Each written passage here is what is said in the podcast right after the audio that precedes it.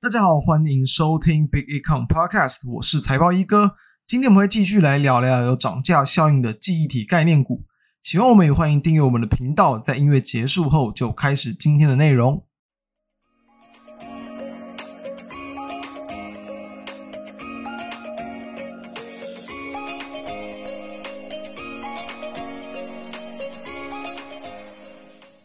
最近我认为整个国际股市的情况，当然还没有去脱离一个比较就是观望、悲观的情绪，但它也不至于会让整个行情走空。毕竟我认为说，其实像我近期去观察了一些数据啊，包括或是一些统计，对于说可能明年啊持续升息啊，或者是明年经济衰退的一些这个预测跟这种几率，都是有在降低的。代表说资金面或者是在这种基本面、经济上、经济面，它都不至于会有这个呃，应该说利空加重的情况。那我认为这就会让这个国际股市是可以比较适用一个比较审慎乐观的角度来去看待。当然，因为目前还是会有很就是时不时啊会有一些这种利空的情绪或是这种呃消息嘛冒出来，那就会去加重这个市场可能对于哦升息啊或者是通膨的一些这预期的几率等等，这是无可避免的。那我认为这就会需要市场去慢慢淡化去消化这样的利空，所以我认为这是等待行情脱离之前，我们暂时。就可以去用，比如说大家很常谈到，就是选股不选市，或者是这种重个股轻指数。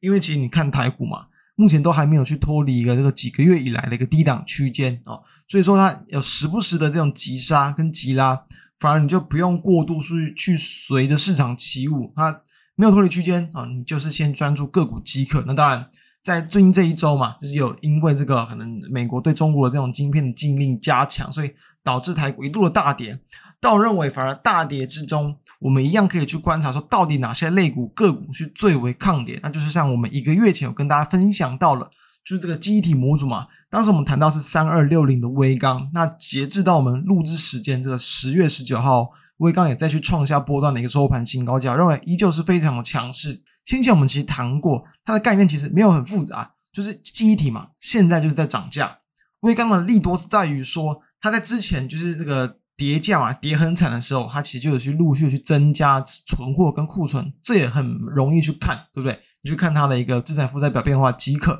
那再一个就是全球的这种产量持续减少，这边再帮帮大家补充一下，我去看了这个就是呃研调机构对于说全球的这种记忆体的这种单位数的一个产量，大约从今年哦，就是在第一季大约就是持平，维持在一个比较高的水平，到今年进入到第二季四月开始，诶，就降了大约六趴左右。那再到了第三季啊，这个七月八月就再从就是大概 Q2 的一个水平，就再去降了大概六七趴左右，等于确实它的一个这个供给的减少是更为有利于目前整个就是在供需平衡，然后呢这种终端库存持续降低之后，这种反弹价格反弹的这样的一个这个气势，所以我们就谈过嘛，你报价既然已经在反弹，你就会让这个一直去。多增加不少这种低价库存的硅钢，它有更多的获利空间。所以在上一个月，因为上个月那时候还没有公布九月营收嘛，对不对？所以呢，其实已经可以去看到说八威刚哦，它八月份的营收其实已经来到大概是接近啊，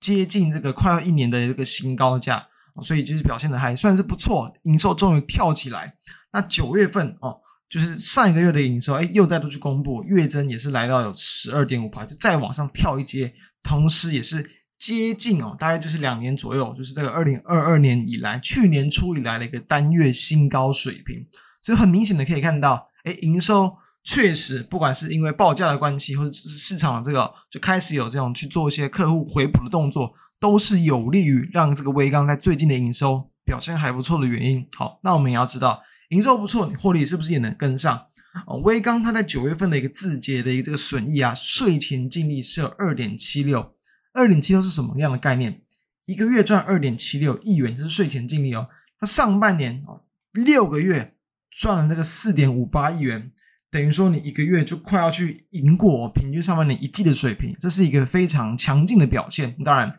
你看它的营收跳起来，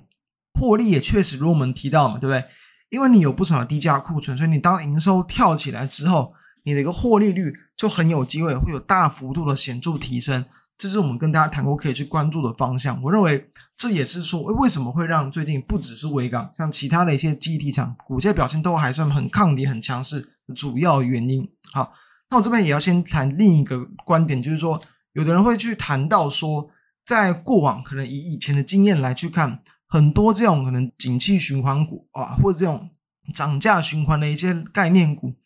很可能在它的一个这个呃涨价很明显的去拉起来之前，市场会因为这种供需的情况嘛。导致说他们就是会先预期，哎，可能未来会有一些这种，比如说开始缺货啊，开始涨价的动作，让股价先去拉抬，先去反应。所以其实往往就是说，可能一些这些相关的一些类股啊，股价很可能就会提前在这种涨价循环，可能前一季甚至两季就先去反应，导致说真的在涨价，股价不一定会动。哎，为什么最近这么强？当然，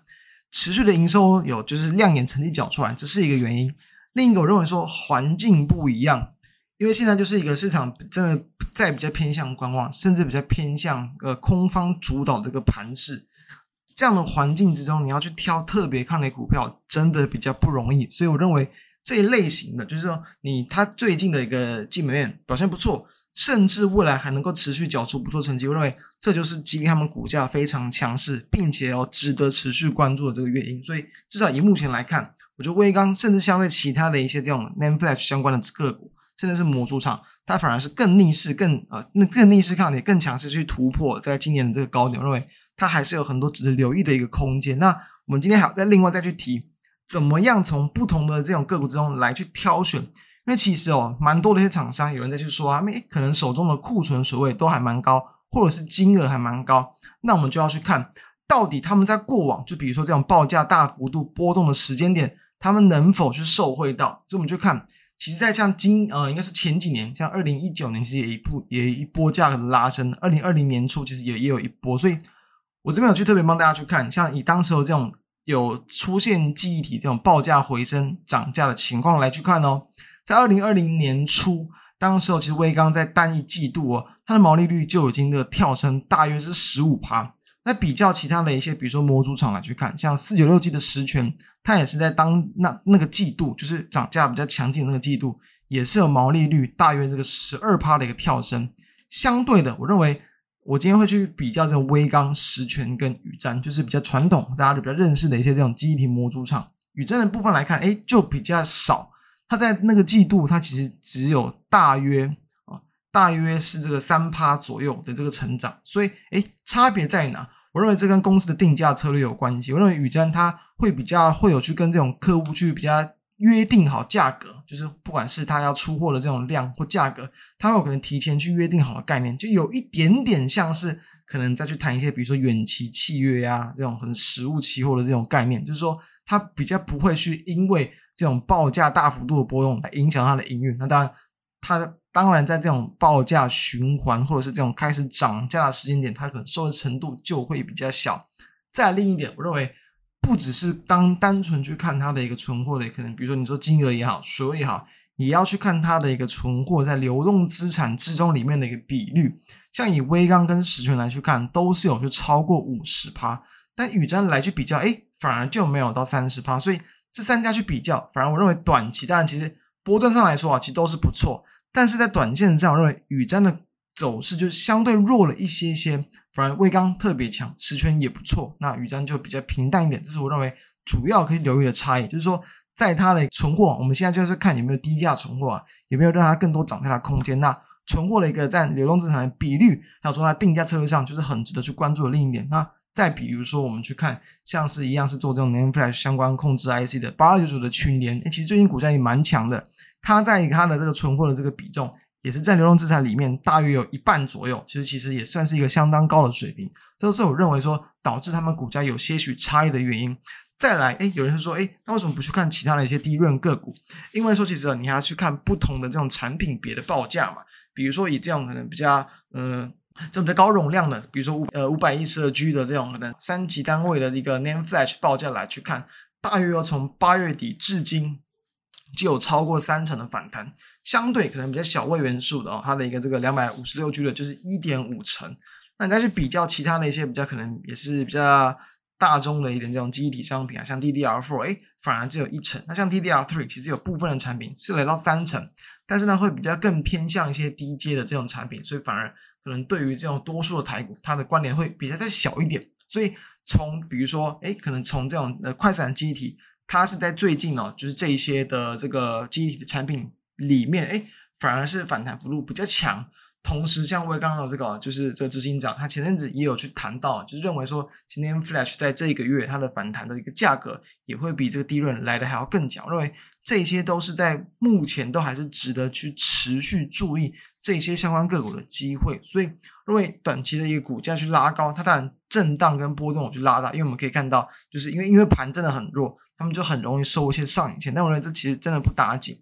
有任何的一些这种盘中过程的一些压低压回，或者是这种出现急杀，我认为反而都会成为更好的一些机会。那这些我认为只要在报价还没有去一个明显的一个结束涨升之前，都还是有很多持续留意的空间。那提供给大家参考，相关的资料都会放在我们的 FB 跟我们的 B 看网站上，大家都欢迎可以去浏览。就下周跟大家再见，大家拜拜。